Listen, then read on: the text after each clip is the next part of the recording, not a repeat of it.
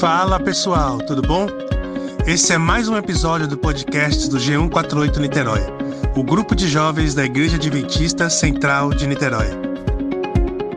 Fazemos vários encontros semanais para discutir e aprender um pouco mais da palavra de Deus. Quer saber mais sobre nós? Procure a gente no Instagram, arroba G148 Niterói ou no Facebook e vem participar ao vivo conosco.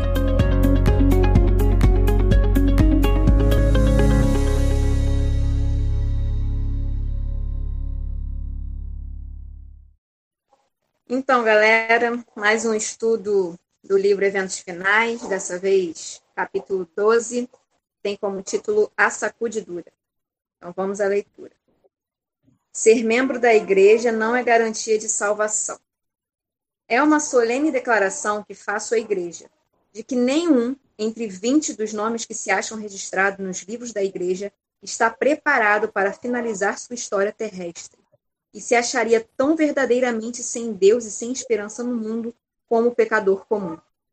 Os que tiveram oportunidade para ouvir e aceitar a verdade e se uniram à Igreja Adventista do Sétimo Dia, considerando-se o povo de Deus que guarda os mandamentos, mas não possuem mais vitalidade e consagração a Deus do que as igrejas nominais, serão atingidos pelas pragas de Deus tão verdadeiramente como as igrejas que se opõem à sua lei.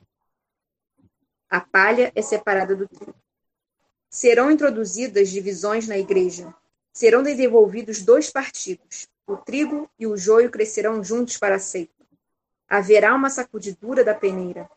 No devido tempo, a palha precisa ser separada do trigo. Por se multiplicar a iniquidade, o amor de muitos está esfriando. Esse é precisamente o tempo em que o genuíno será o mais forte. A história da rebelião de Datã e Abirão está se repetindo e continuará a repetir-se até o fim do tempo. Quem estará ao lado do Senhor? Quem será enganado, tornando-se também por sua vez o enganador? O Senhor virá em breve.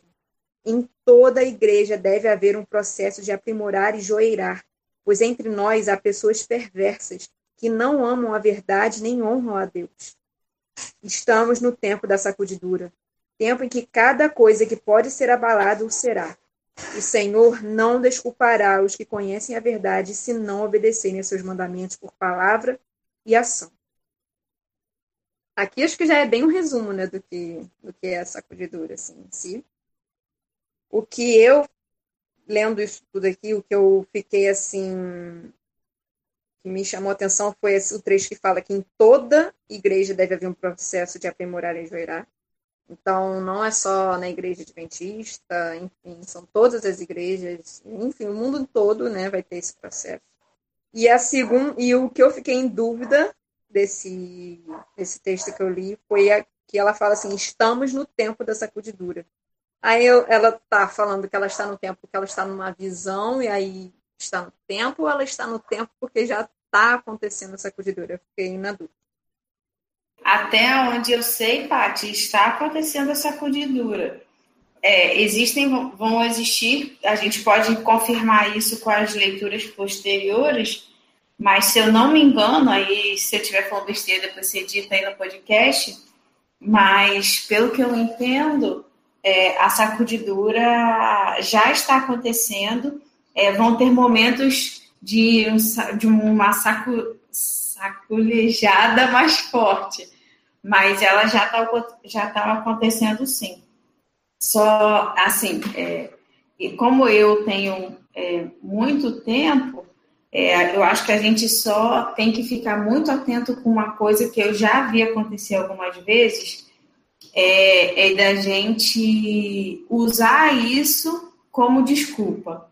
No, na seguinte questão, é, eu já vi alguns comentários de tipo assim, ah, Ih, fulano não, não aguentou a sacudidura, ficou pouquinho tempo e já saiu.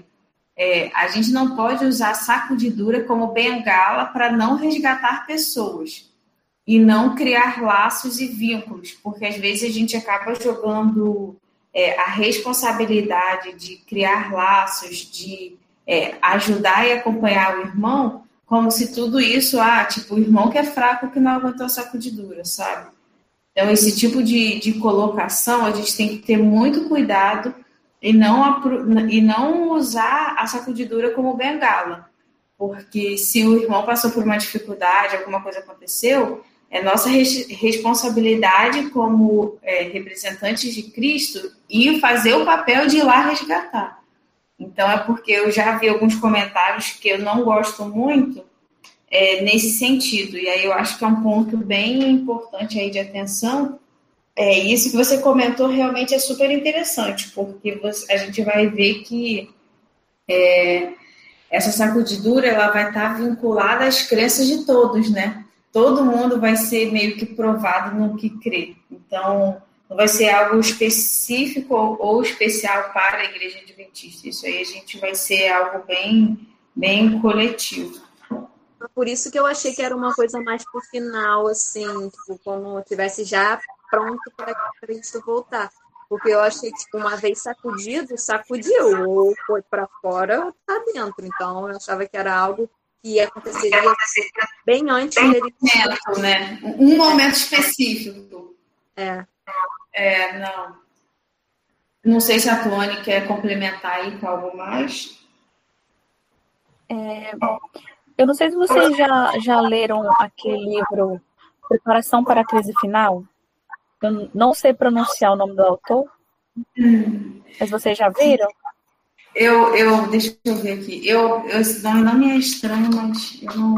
É como se fosse uma, a capa dele é como se fosse uma cena de guerra. Tem uns arames, uma explosão.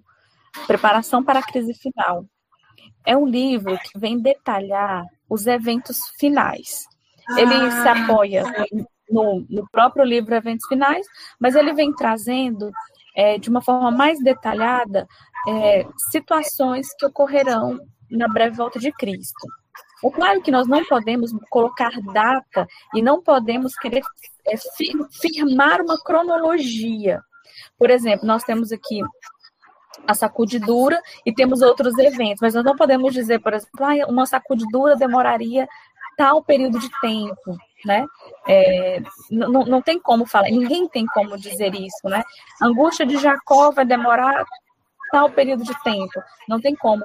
Mas ele traz nesse livro, de uma forma interessante, uma visão assim, que todos seremos sacudidos, é o que a própria, esse, esse daí mesmo, esse daí mesmo, é, ele vem enfatizando isso que nós lemos aqui, todos seremos sacudidos. Só que existem é, sacudiduras e sacudiduras, foi como a Carolina explicou aí. Não é uma coisa como se fosse um privilégio da igreja ser sacudida.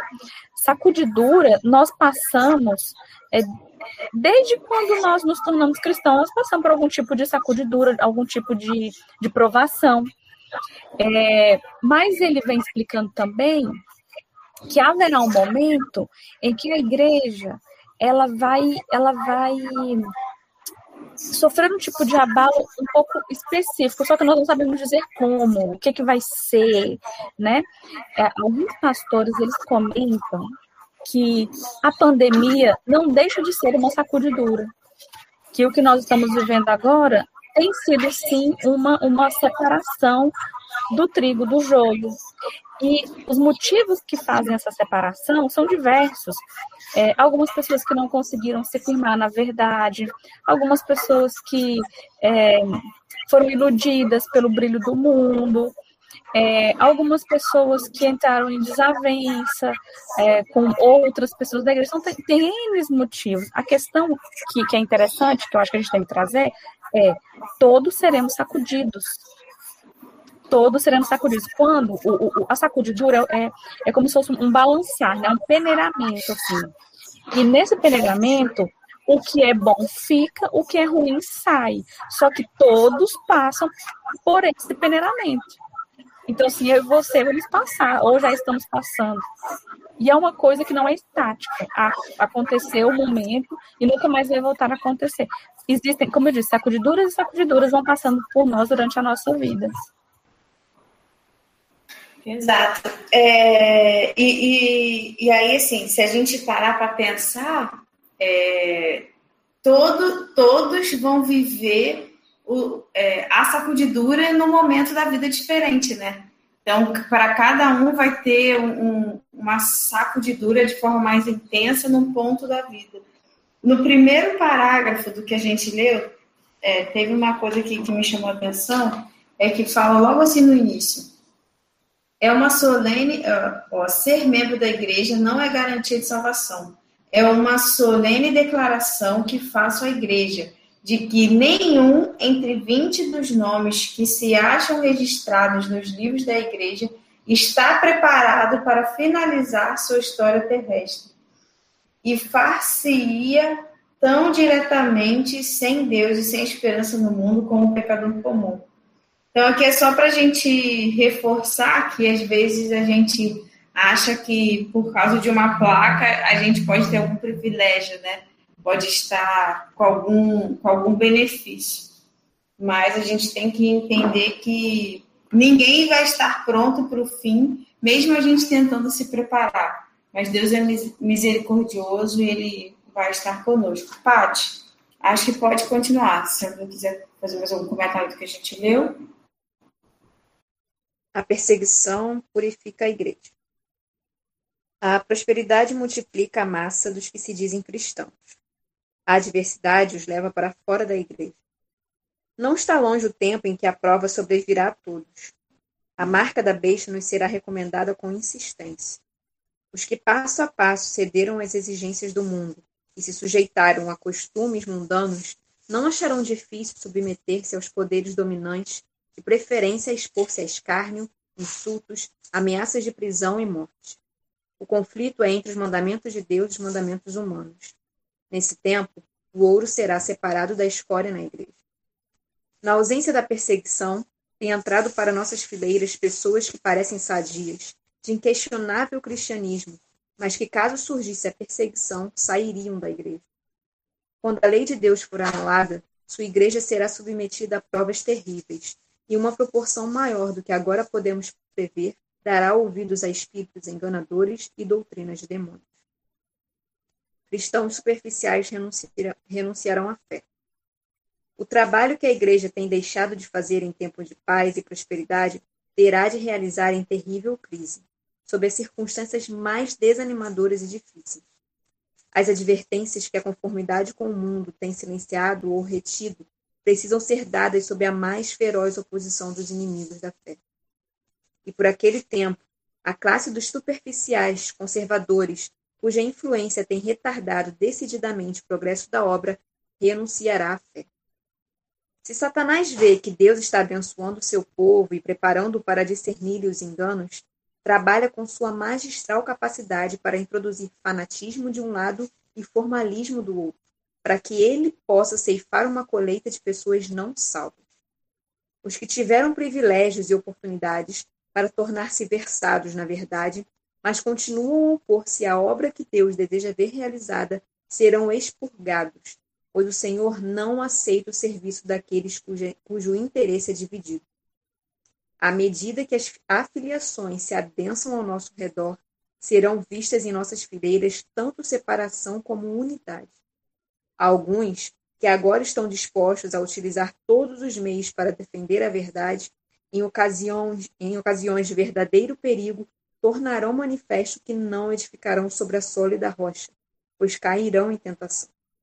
Os que tiveram grande luz e preciosos privilégios, mas não os aproveitaram, irão, sob um pretexto ou outro, retirar-se de nosso meio. Isso daqui é, é forte, né?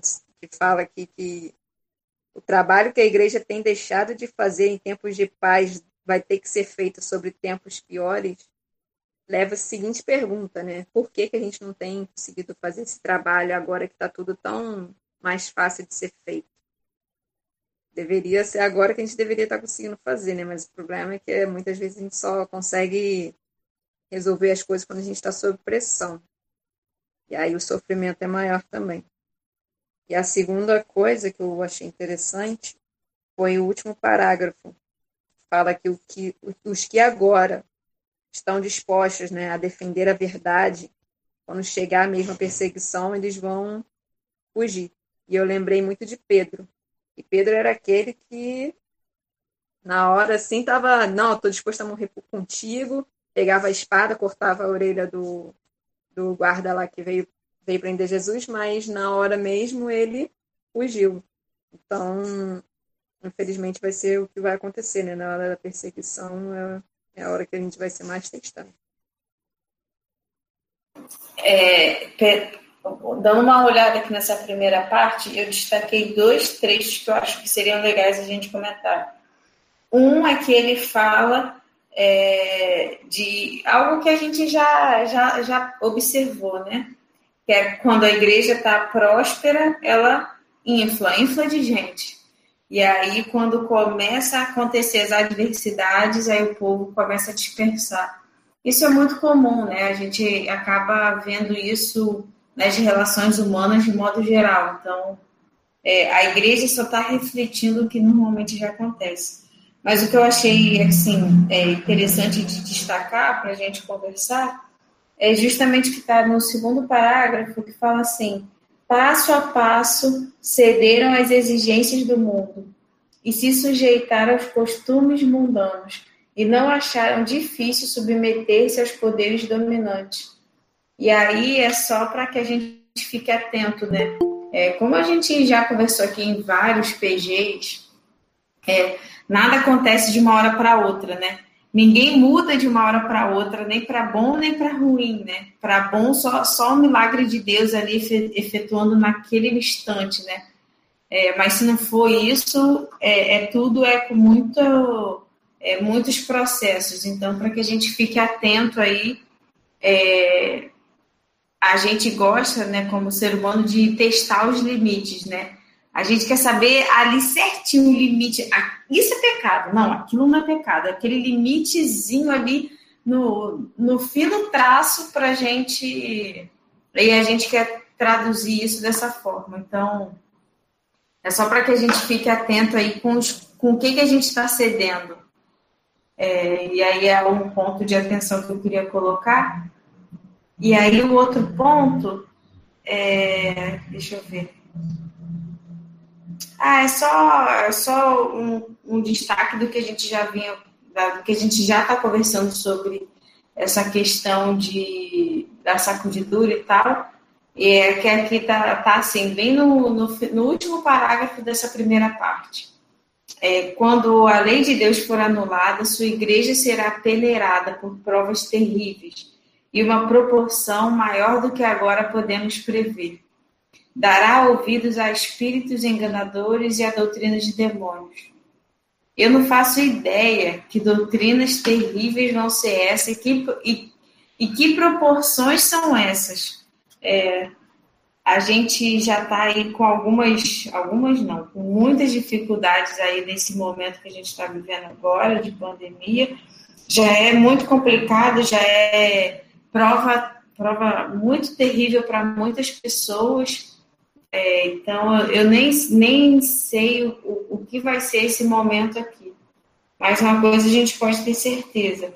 A gente está estudando para a gente não se apavorar, porque a gente tem um Deus maravilhoso que está conosco a todo tempo. E a gente tem sempre que relembrar isso, para a gente não se esquecer. Vocês querem comentar alguma coisa? É, o segundo texto tem o título Crentes superficiais renunciarão à fé. Nós temos a, a impressão de que essas pessoas, quem seriam esses crentes superficiais? Aí a gente tem a tendência de, de, imaginar aquela pessoa que veio, ficou pouco tempo aqui com a gente, que não se envolveu muito, né, que não participou dos programas da igreja, mas não é bem isso. Uma pessoa superficial, ela pode estar muito envolvida na obra e distante de Deus. Estar envolvido na obra da igreja, que eu me refiro, é eventos, programações e etc e tal, e estar com o coração afastado. Essas pessoas não resistirão aos enganos. E, e não só elas, ela diverte, bem no finalzinho, ela diz assim, os que tiveram grande luz e privilégio. Quem são essas pessoas? São grandes estrelas que brilharam em nosso meio. Essas pessoas também é, não todas, né? Vocês estão me entendendo? Pessoas assim também poderão se distanciar e não resistir à, à sacudidura. é algo para a gente pensar. Então, não é só aquela, aquele irmão que talvez você imagina assim, ah, esse irmão aí ele não, não é muito profundo. Não, pessoas também que tiveram grandes privilégios, pastores, líderes, que tiveram bastante envolvimento. Essas aí também podem é, ceder e sucumbir nesse momento da sacudidura. É para a gente pensar. É para a gente pensar sobre a gente que a gente tem, a gente tem fibra, a gente está tá resistente, sabe? É, é muito uma, importante fazer essa autoanálise, né? É que a gente não vai ter essa resposta agora, mas se a gente faz uma autoanálise, a gente tenta melhorar e buscar mais a Deus e tentar corrigir aquilo que talvez a gente esteja errando. É muito legal o que você comentou. É, e aí, assim, reforçando, como foi um, é um ponto muito crucial que você comentou, é, é muito interessante quando você coloca se a gente tem fibra para resistir, é, é que a gente se lembre que o resistir não é não pecar, porque pecar a gente vai pecar. O resistir e perseverar é se a gente vai retornar aos pés do Senhor, independente das minhas ações. Então, que a gente é, foque menos na ação e mais no coração, e mais no que eu quero o que, que eu estou buscando para a minha vida? O que, que eu estou alimentando? O, o, é, quais são as minhas motivações para as minhas ações? Porque se a minha motivação é de criar um PG para ficar aparecendo em podcast, não vale a pena. E isso não vai é, satisfazer ninguém. E isso, quando chegar no momento de, de provação, não, não é raiz suficiente para segurar uma tempestade. Então, por que, que eu estou cantando lá, na, lá no, no, púlpito? Ou por que, que eu estou orando? Por que, que eu estou pregando? Quando a gente para e questiona as nossas motivações por trás das nossas ações, e aí, é, relembrando que a motivação é mais importante que a ação em si, é, aí vai mostrar onde, aonde a minha raiz está fincada, onde o meu coração está. E isso vai ser um processo com Deus, que a gente vai desenvolver com Deus cada um. É, por mais que a gente esteja aqui conversando entre amigos, é, tentando aprender, isso aqui é conhecimento, mas não substitui algo que cada um vai fazer na sua porta fechada do seu quarto, sozinho com Deus. Isso aqui é só um, umas gotículas de água aí para molhar a, a, nossa sementinha. Mas não é o adubo principal, não é o que realmente vai dar a maior sustância e força para a gente crescer e se desenvolver.